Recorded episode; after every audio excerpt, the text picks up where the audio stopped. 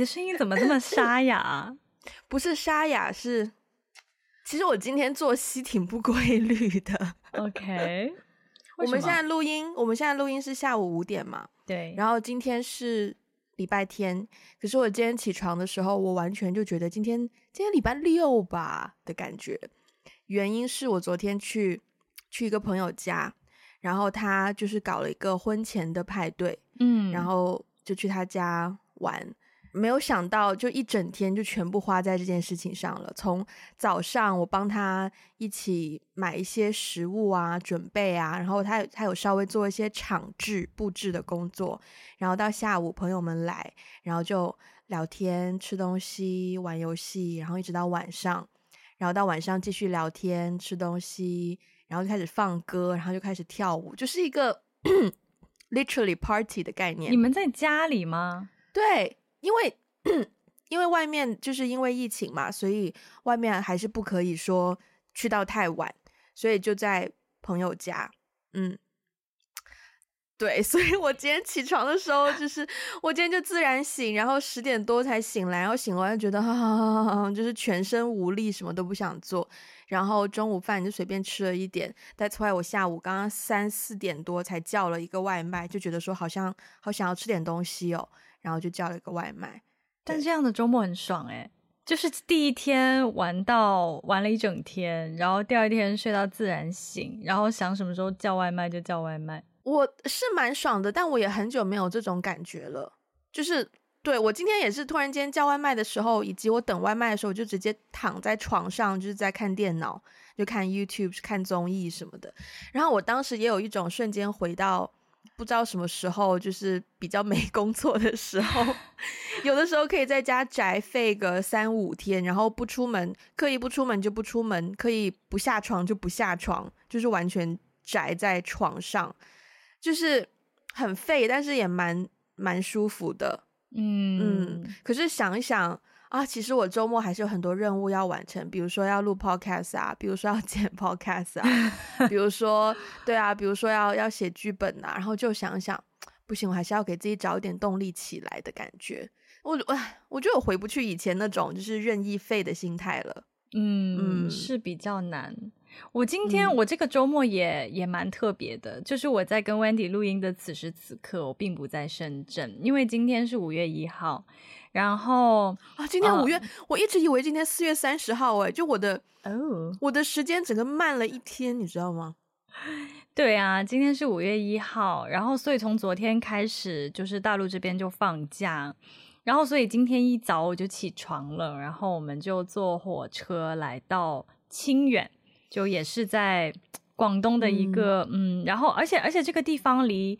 呃，那个火车站开车要一个多小时，所以就可、可想而知这个地方有多么多么的远，多么多么的世外桃源。嗯、所以我此时此刻确实在一个很世外桃源的地方跟你录音，嗯、好棒哦！你发给我那个照片，我就觉得，因为因为刚刚我不是跟你说我叫了一个外卖，可能要等一段时间嘛。我本来想象你给我的回复会是。嗯哈，那我们要不要先录？可能中间打断或怎么样，就是你可能会着急，时间不够。结果你直接 发了一张照片给我，就 是你你外面的景观，我瞬间就、啊、OK。对啊，就就你在在这种景色里面就觉得无所谓，时间无所谓了，时间好像就是拿来浪费的。对呀，对呀，好羡慕哦。嗯嗯，很值得来了这个地方。我昨天晚上回到家的时候，已经凌晨一点多了吧？嗯，然后就洗漱啊、洗澡、刷牙，准备睡觉什么的。然后我通常一个人在家的习惯就是我要开一个 YouTube，就是放着有点声音嘛。可是我拿出我的 iPad，然后想要找一些视频来看的时候，我就发现，哎，就是我好像什么都看不下去。我以前有很喜欢看。也不叫很喜欢，就是无聊的时候会看的一个，嗯、呃，有一家人他们养了一只金毛跟一只柯基，还有一只猫，就是我会看他们的宠这种宠物影片嘛。然后昨天也是看到他们有新片上线，我就点开，可是点开看了两秒钟，我就发现我看不下去，然后我就在想为什么？我觉得是那个影片里的世界跟我昨天晚上在朋友家的感受太不一样了。嗯，怎么讲？嗯。首先，我朋友家不是他自己，不是他自己一个人住的地方，是他的呃爸爸住的地方。然后他爸爸呢是一个社会经济地位蛮高的人，所以他们家呢，嗯、我没有上去那么多层楼啦，但是他他们家就从外观可以看到有四五层楼这么高，对对，就没错，就是别墅的概念。嗯，然后进去之后呢，他们家他爸爸也有很多艺术收藏，然后。就是各种我们在电视剧里面想象过的富豪家里应该要有的东西，嗯、应该就是能想象到他们家都有。然后我刚进去也是很 overwhelming，就是对，然后也尝试在让自己冷静一点，不要显得那么那么 对。然后我就也在看说啊，整个屋子里目之所及，我能够买得起的东西只有只有那边一个小小的香薰蜡烛而已。对，就是那种 让听起来有点鼻酸的感觉，是还好啦。但是，但是我朋友他本人就是非常的亲切嘛。然后，嗯，他的生活跟我们的生活是差不多，只是他爸爸的生活跟我们的生活就是天差地别这样子。嗯、然后，但是在他们家晚上聊得很开心，他爸爸也有加入跟我们一起聊天啊什么的。就是包括后面在等等 Uber 来的时间，我们也坐在他们家的厨房外面的饭厅，就是。稍微端详了一下沙发周围的艺术品啊，这一幅画是啊、呃，就是俄罗斯的呀，那一幅画是哪里的呀？就是 啦，电视剧里的生活，哎，真的真的。所以我当晚回到家之后呢，我再回去看那个 YouTube 影片，然后那个就是养狗那个家庭，他们是也是广东。忘记佛山还是惠州的一个家庭。哈，不管是佛山还是惠州，这不是都是我的老乡吗？啊，对，你的老乡，刚好，哦，对，蛮老乡的。然后他们家，他们家的狗也很可爱，我以前就蛮喜欢看的。然后他们家就是在我昨天晚上之前的世界观里面，他们家房子很大，就是两房还三 房，三房两厅，然后客厅非常的大。对，可是我昨天从我朋友家回到家之后，我再去看。那个 YouTube 影片的时候，我就发现，我还是不知道那个感受是什么。但是我心中好像隐约觉得，我不想要，就是满足于看到这样的影片就觉得快乐，就觉得开心。就是那个影片里面，因为他们狗很可爱嘛，所以他们影片经常呈现出来的氛围就是很开心，然后。当然，拍出来的影片很多是些小事，比如说主人在吃吃吃东西的时候，然后狗狗就会过去，然后流口水啊，然后怎么怎么样，就这种就是很很很原始的、很原始的开心快乐的感觉。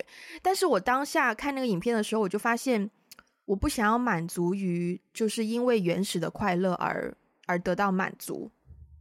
嗯嗯，因为我在我朋友家的感受是。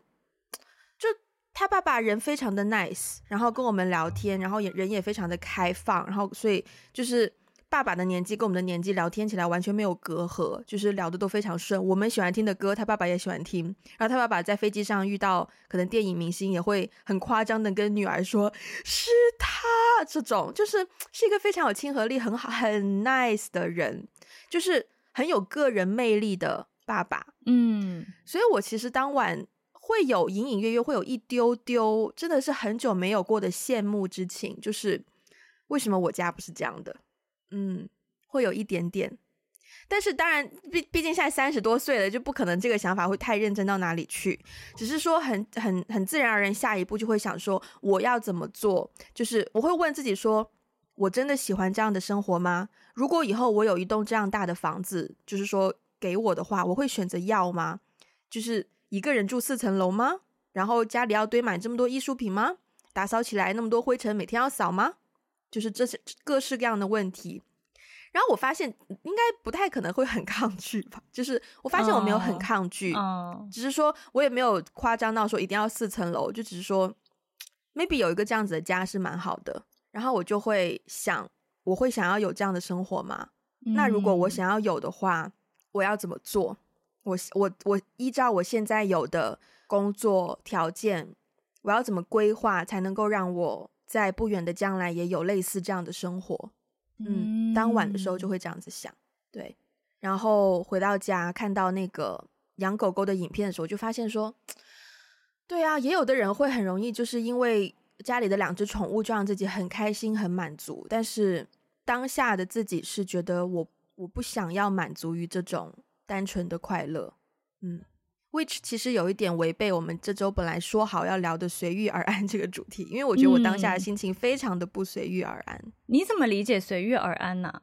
就是有一种逆来顺受吧。嗯，OK，嗯对对，就是对我来说好像就是逆来顺受，就现实条件可能跟自己所想的不一样，或是你得到的结果跟你所设想的计划的不一样，但你要怎么面对它是一种。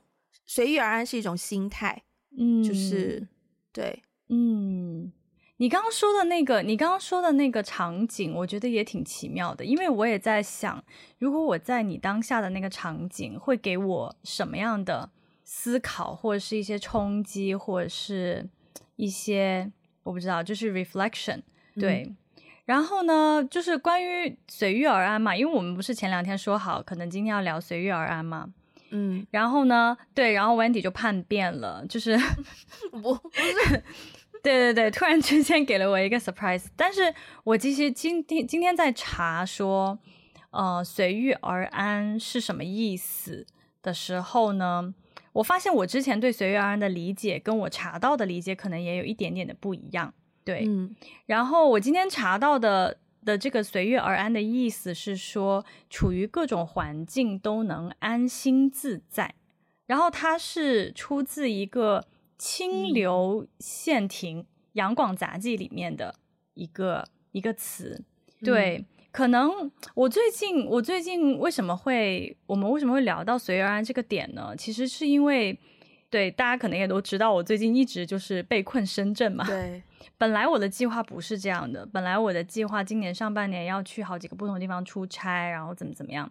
但是因为最近疫情的原因，我回不了北京，我也所有的出差的计划都被取消了，然后我就一直在深圳。但是奇妙的是呢，就是有一段时间我非常非常的焦虑，我觉得我所有的工作计划都被打乱，尤其是我刚刚才开始新的工作，然后就所有的计划都被打乱，嗯、所以我那个时候。有很多对于工作的焦虑啊，对于收入的焦虑啊，还有人际关系的一一系列的焦虑。艾菲总不容易，唉，当总不容易啊。但是最近呢，就是在深圳这边也有一些新的机会，也是我想做的事情。然后后来慢慢我就开始调整我自己的心态吧，嗯、就觉得，诶，虽然深圳这边的机会不是我一开始就。有意去计划的，但是既然有新的机会来，那我也要抓住这个机会。我觉得在这边开展一些工作也不错。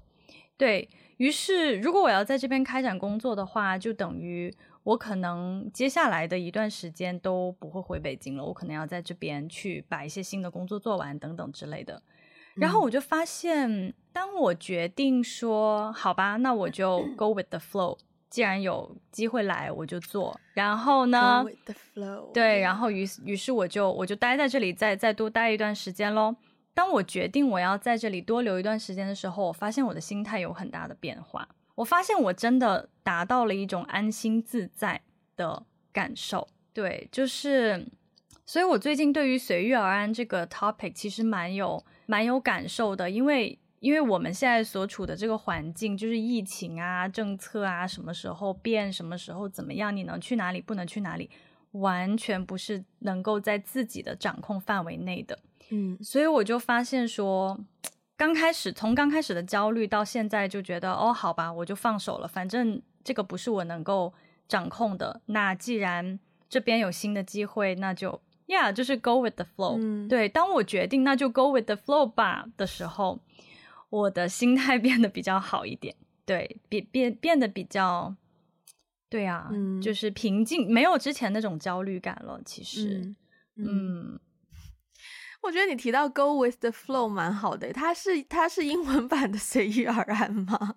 我不知道哎，其实我也不知道这个要怎么翻译，但有一点那种感觉吧。我现在在觉得很神，不是很觉得很有趣，就是。你看哦，如果假设说，在我的理解下，我觉得 go with the flow 其实就是等于随遇而安。但是这两个表达在两种语言里面，随遇而安，它强调的是安那个心态，嗯，它强调的是你要有什么样的心态。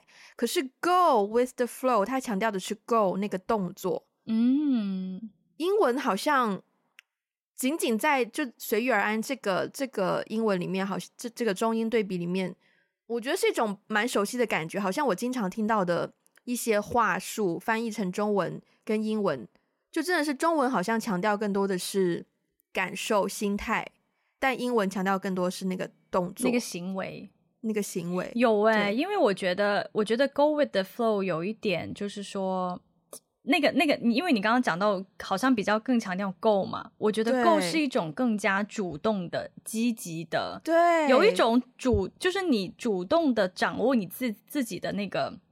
怎么讲？就主观能动性比较强一点，没错，没错，对。就我决定，I've decided to go, go with the flow、嗯。Versus 你换中文来说啊，就这样啊，所以我只能随遇而安，就变得很被动。嗯，如果你说我选择随遇而安，再怎么听也不会积极过。随遇而安 the flow。随遇而安好像不能选择。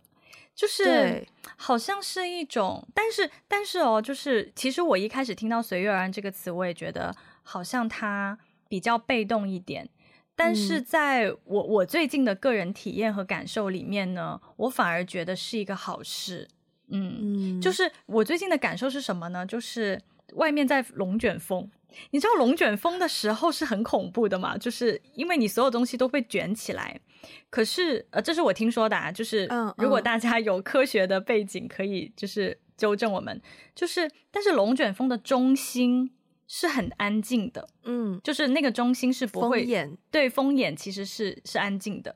所以我就我印象特别深，就是说，呃，前段时间因为疫情，然后不是注册公司吗？这这里又不顺利，那里又不顺利，所有的计划都被打乱，我很焦虑的时候，我的一个朋友就跟我说，说 Ivy。你你知道龙卷风外面这么的那种，就速度这么快，所有东西都被卷起来。可是龙卷风的中心其实是安静的，是很沉稳的。就是后来我就发现，原来我我需要学习的是那个，不管外面的风浪有多么的这种波涛汹涌，我在风浪之中，我要 be still，在风浪之中，我也要。安静的、沉稳的，不被外面的环境所影响的这样的一种心态，嗯、所以我我最近从这个心态当中获得的体会就是，嗯，如如果说如果说这也这也是一种随遇而安的话，我觉得我觉得这个、嗯、这种随遇而安是我需要学习的。嗯，这听上去也很像航海的感觉，就是 sailing，就是你、嗯、你站在船上，你使所谓见风使舵。怪怪的，但就是说，始终有点负面的感觉。没有，就是说，当你当你是舵手，你要驾驶你的船只的时候，你不能说看到那个浪很大，看到那个风很大，你就啊，那个风很大怎么办？就没用啊！你就是要冷静下来，然后去根据你的经验做判断。好，风很大，从这个方向来，那我的船要摆向哪边？然后我的速度要怎么样？我要不要起帆？什么什么什么的，就是。我刚刚听上去会会让我想到那样子的画面，然后还有另外一个很好笑的画面，就是我不知道为什么我想象一个人就是盘腿，然后坐在空中飘在风眼，然后抱着他的电脑 继续 work from home。哎，你知道那个？因为这段时间上海不是疫情，然后就封城嘛，很严重，对对，很严重。然后就有好多网上有很多图片就流传出来，就很多人在那个方舱医院被隔离的时候，然后外面吵吵闹闹，屋顶又漏水，然后又吃不好，然后没办法上厕所，然后有一些人就是还在工作，就是真的外面都在非常的鸡飞狗跳，然后他也是就是盘腿坐在自己的床上，然后码字。嗯，对，有很多这种社畜、社畜感很强的照片流出来。我今天在准备节目的时候，我还有一个想法，就是，嗯，我会在想说，像我知道你前段时间的状况嘛，嗯，然后我不知我不记得我有没有呃建议或者是提醒过你说，可能你要学会调整心态，你要就是去随遇而安一下。你有，但你没有说随遇而安这个词。但是你有表达那个意思，就是说，嗯，调整自己的心态，让自己不要这么焦虑啊，等等。嗯，我刚才在想说，你会建议你的朋友去调整心态，变成随遇而安吗？或者是你在什么情况下会、嗯、会不建议他随遇而安？嗯、就我我在想给别人建议，明白的点，然后我就发现，我最后短暂的思考过后的 conclusion 好像是，我觉得我我永远都不应该建议任何人随遇而安。嗯。嗯，我觉得如果我建议一个人随遇而安，就是代表说让他放弃主观能动性。明白，明白。嗯嗯，我我是这样看的吧，就是因为我觉得我们今天讨论的这个这个话题点，其实是在于说我们的主观能动性有多少。因为有一些环境我们是改变不了的，有一些环境我们能改变，嗯，但是有一些环境我们是改变不了的。所以我，我我自己啊，就是给别人的一些建议，很多时候，因为我其实是一个我会主动去积极改变环境的人，嗯，但是有一些环境我确实也改变不了，嗯、比如说我的原生家庭，嗯，然后比如说我对啊，我的出生啊，我的背景啊，然后我之前经历过的事情，嗯、我没有办法再重写我的人生经历，这些东西是改变不了的。嗯、还有就是政策啊。就是我最近焦虑的源头，就是因为国家的政策每总总是在变嘛，然后导致我没有办法去做一些对应的计划，对，然后这方面我是改变不了的，是没有错。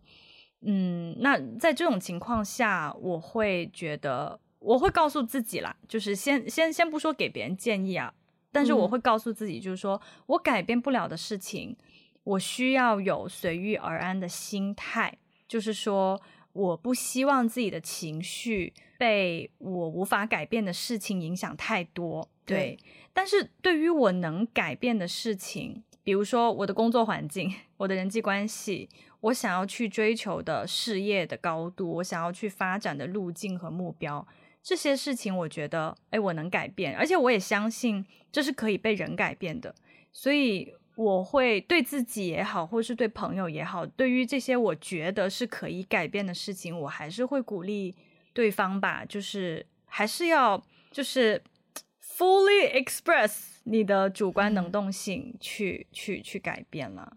嗯，因为我会觉得像随遇而安，包括前段时间我们也有 mention 过的躺平，嗯，再包括再往前一点，可能好像。呃，讨论度也很高的一个词叫做佛系。嗯，是的，就是 somehow 最近几年这种偏 lay lay back 的词汇在，哦、而且尤其是年轻人族群当中，which is 我们本身或者是比我们稍微年纪小一点的人的族群当中，嗯、好像很盛行。对，然后，嗯、呃，我我不知道你记不记得，好像很久以前，包括我我大学刚毕业或是还在大学的时候，当时也有一种所谓的丧。文化对对对，就是我当时记得是有一家奶茶店，然后他们好像就叫做丧茶，然后他所有的奶茶的名称都是一些什么，就反正很丧的语录这种。嗯、对，就我不知道我这样想会不会就是有一点 overthinking，但是我是不喜欢这些词汇这种流行词汇的感觉，尤其是当它出现在年轻人群组里面。嗯，就是我觉得随遇而安是一种很好的心态，对，就像你说的，他要的是你无论你周围环境发生了怎样的变化，你自己心态是安静的，是嗯没有被外部环境影响太多的。但是大家好像常常会用随意随遇而安去解释自己不主动争取的行为，嗯，嗯，就会说。对我我的感受是这样子，我懂你的意思。嗯嗯，我就嗯，对我觉得像我们三十岁了，然后开始跟自己讲说学会随遇，说实话，我都觉得有点太早，是很早，嗯、我也觉得很早。对对，所以如果是如果是一些更年轻一点的同学，哎，我不知道，你说吧，你刚刚说什么？对，你刚刚提到像躺平啊、丧啊、佛系啊等等这些词嘛，我也是觉得，呃，首先我我也不是很喜欢此类的词，虽然有的时候我开玩笑或是调侃，对啊，调侃的时候会说：“哎呀，躺平一下啦，怎么怎么样？”对，对但是我我不觉得这是一种我们的应该有的一种心态，特别是在年轻群体当中。我觉得年轻群体的这种丧的心态，或者是比较什么躺平啊、佛系的心态，是有一种。我争不动了，我累了，然后我无法去对抗这个大的环境，嗯、那我就用一种非常消极的方式去去对抗。对，嗯，这个对抗方式就是我什么都不做啊，我完全丧失我的主观能动性。嗯、但是我会觉得，我我也不是很赞同这种完全放弃自己主观能动性的一种心态吧。你知道吗？今天很好笑啊！你说起说起这个，今天很好笑，就是。今天我们不是要坐火车嘛？就是从、嗯、从深圳坐火车到这边，然后再坐汽车进到村里面。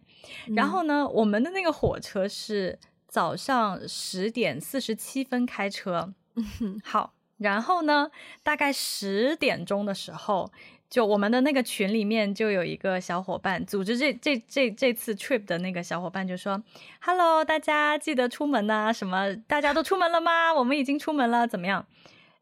我他们发的那个那条消息的时候，我已经已经到了火车站，并且找了一个星巴克在那边喝咖啡。嗯、其实我已经九点，我差不多九点四十分我就到了。然后我就说啊、呃，其实我已经到了。然后下面就有人回复说：“天哪，你好卷哦！” 然后大家就说：“卷王，卷王！天哪，你也太卷了吧！”对，然后。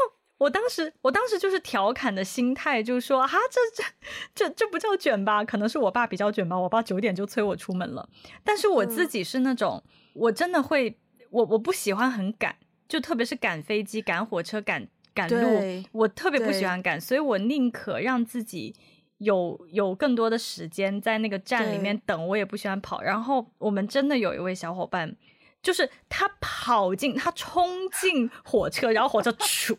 关门！天哪，我我我一我一度以为他赶不上，结果我下车的时候发现他在，我还很惊讶。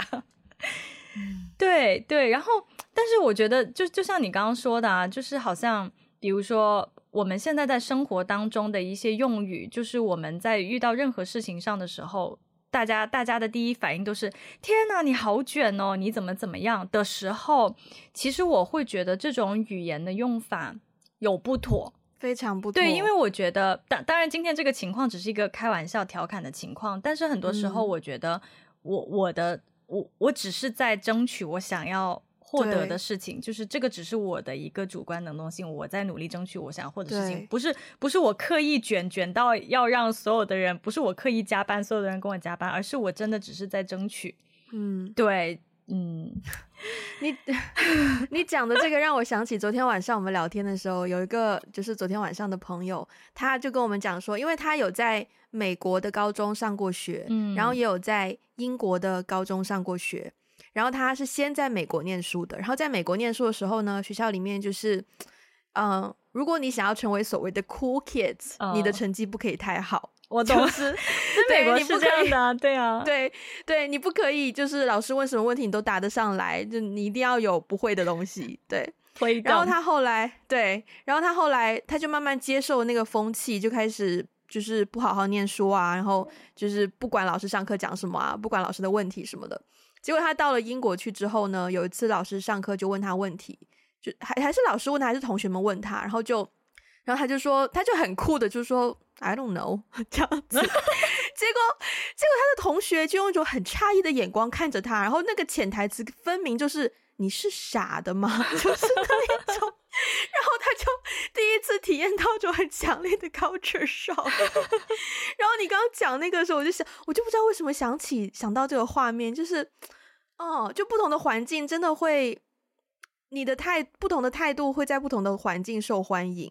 就有的时候比较、欸、比较丧的态度是更受欢迎，有的时候比较比较积极的态度是更受欢迎。有哎、欸，有哎、欸，哎，我我发现真的有哎、欸，嗯、尤其是最近这两年，大家开始有这个内卷的这个词开始被发明出来，然后频繁的使用在我们的日常对话当中。有的时候真的就是说，嗯。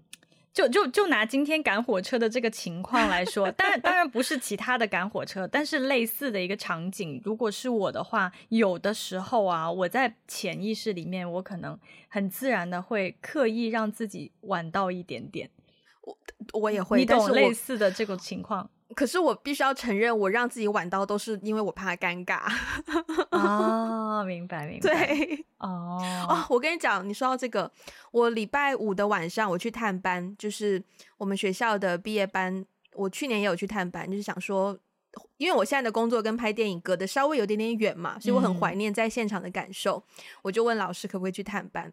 然后礼拜五的时候呢，我就去到现场，然后现场是一个商店，然后他们在商店的门口那附近拍。然后我去到的时候，发现学士同学们他们已经器材都堆堆在门口的那个人行道上面，就开始忙碌起来了。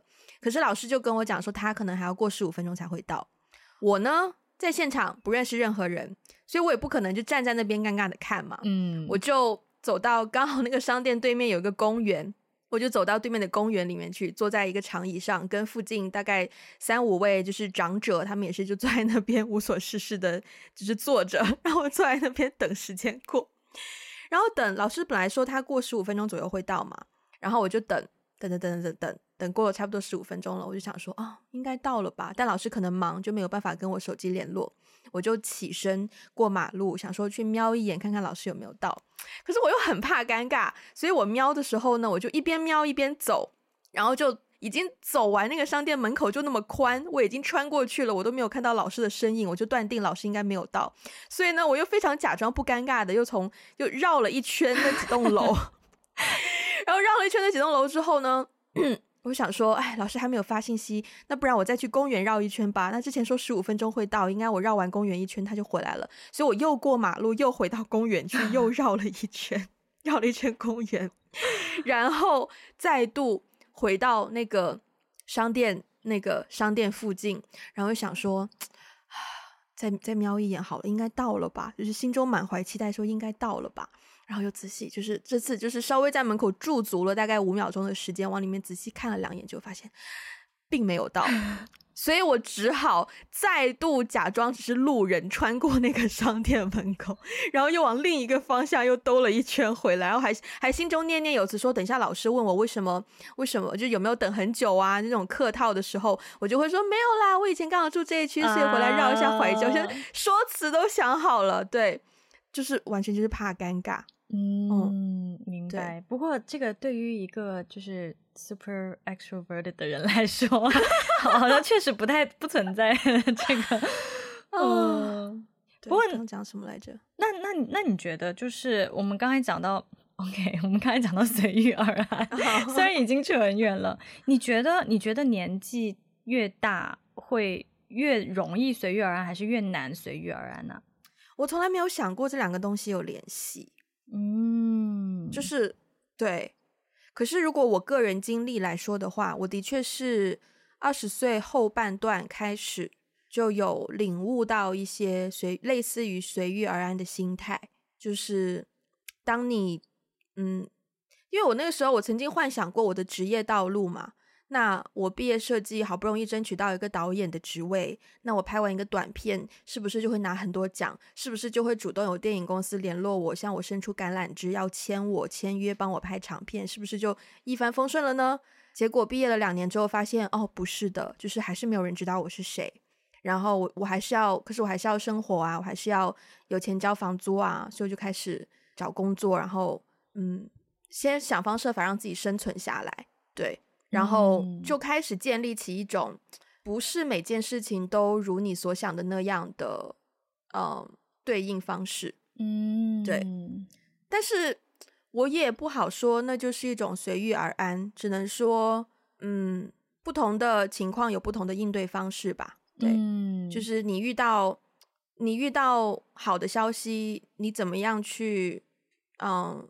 你遇到不好的消息，你怎么样去调整心态，然后重新不要一蹶不振，重新站起来？我觉得是更多的是那一种心态吧，就不会说是随遇而安。但是我的确承认说，可能就是三十岁左右开始会对自己的现实生活更加脚踏实地一点，那个态度，嗯，对，就不太会在嗯很凭空想象一些很比较不真实的未来的画面，就比较会根据自己已有的。资源去考虑自己下一步该怎么走，去靠近自己的目标，而不是说就是盲目的说我一定要实现那个目标这样子。嗯嗯，我之所以这样问呢，是因为我觉得自己在年纪越大之后，确实会越来越趋向于随遇而安。当然，我觉得随遇而安其实有很多角度可以去解读。我自己对于随遇而安的解读啊，是说环境吧，就是因为遇到了太多我不能够掌控的环境了，嗯，所以我要快速做出一个决策和对策，就是当。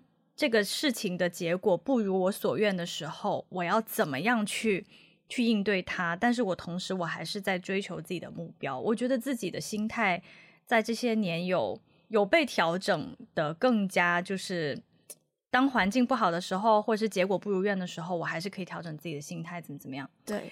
但是呢，我前两天见了一个朋友，然后我在跟他的聊天过程当中，我就发现，可能有的人跟我是完全不一样的心态。我很难说他是不是年纪越大越难随遇而安，嗯，但是我觉得就是我这个朋友的状况呢，是他，呃，他是做学术研究的，然后他学术研究到了一个、嗯、一个一个地步之后呢，他就进入了体制内，然后他在体制内就是，呃，现在体制内的竞争非常的激烈，对，然后体制内的就是公务员吗？公务员系统。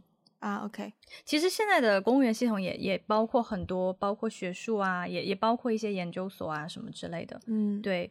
然后呢，他就进了体体制内，然后进了体制内之后，我再过两年，我再跟他嗯见面聊天的时候，我就感觉他一直紧紧的抓住这这这条路。嗯嗯，然后因为他觉得沉没成本太大了。就是说，他已经在这条路上已经走了这么多年了，他只能在这条路上走到底了。嗯。但是其实他走的这条路竞争是非常激烈的，而且有的时候在某某一些环境里面，大家都不是说要去竞争一个东西而竞争很激烈，而是其实仅仅是自保。竞争就已经很激烈了，明白？对，所以我当时看到他跟他聊天之后，我的一个感受就是，我反而觉得，哦，他好像他好像比较难随遇而安呢，因为他太想要在这条路上成功了，因为他觉得他已经付出投入的太多太多，他没有办法再回头，他没有办法再做其他的事情了。嗯，对啊。是因为房贷吗？倒倒也倒，其实这方面倒也不是啦，嗯，嗯，但是就有一种可能被系统里的一套评价体系给锁死了，嗯，我觉得随遇而安是一个谎言呢。啊？怎么讲？不应该说，我觉得提倡随遇而安是一种阴谋论。怎么怎么说？就是他，他就是在让他好像就是，无论是谁在提倡或是在鼓励随遇而安这个心态，他的潜台词好像就是，嗯，如果你觉得你被牺牲了，如果你觉得事与愿违，如果你觉得你被打败了，那就接受它，没有什么好争好抢的。嗯嗯，OK，嗯，所以。所以，对，我今天也就是不断这样想，之后我也在想，我这期节目应该要做什么标题嘛？嗯，然后我最后就觉得，我的标题一定不可以是鼓励，有带有鼓励随遇而安这种倾向，我一定是积极反对 随遇而安，嗯，至少在字面上。嗯嗯嗯嗯，我觉得你可以自己有建立起随遇而安的心态，但是真的不应该建议身边的人随遇而安。嗯嗯，嗯，对。嗯，我觉得“随遇而安”这个词是有很多种不同的解读啦。像我今天在搜它的那个词的意思的时候，我也发现它可能跟我之前想的那个意思不太一样。嗯嗯，不过我觉得就是核心是说，我们今天其实讲到很多主观能动性的点嘛。是的。嗯，然后对于我来说，我是觉得我我是很我是觉得所有的东西我们都有自己的主观能动性，然后知道自己想要什么，并且。呃，拼尽全力去追求自己想要的事情，这件事情是很重要的。对，嗯、然后就是去区分这个环境是不是自己能改变的和不能改变的。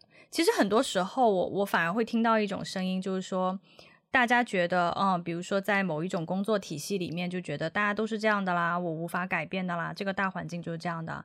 但其实我觉得不是的。嗯，我觉得环境。有一些环境它不能改变。我我我说的环境，比如说是就是原生家庭这种，你无法决定你在什么样的家庭出生。嗯、但是我始终觉得，大部分时候，呃，也不是自然环境这种环境啊。但是我觉得大部分时候，我们身边的环境、我们的社会环境、我们的工作环境，其实是可以被改变的。对啊。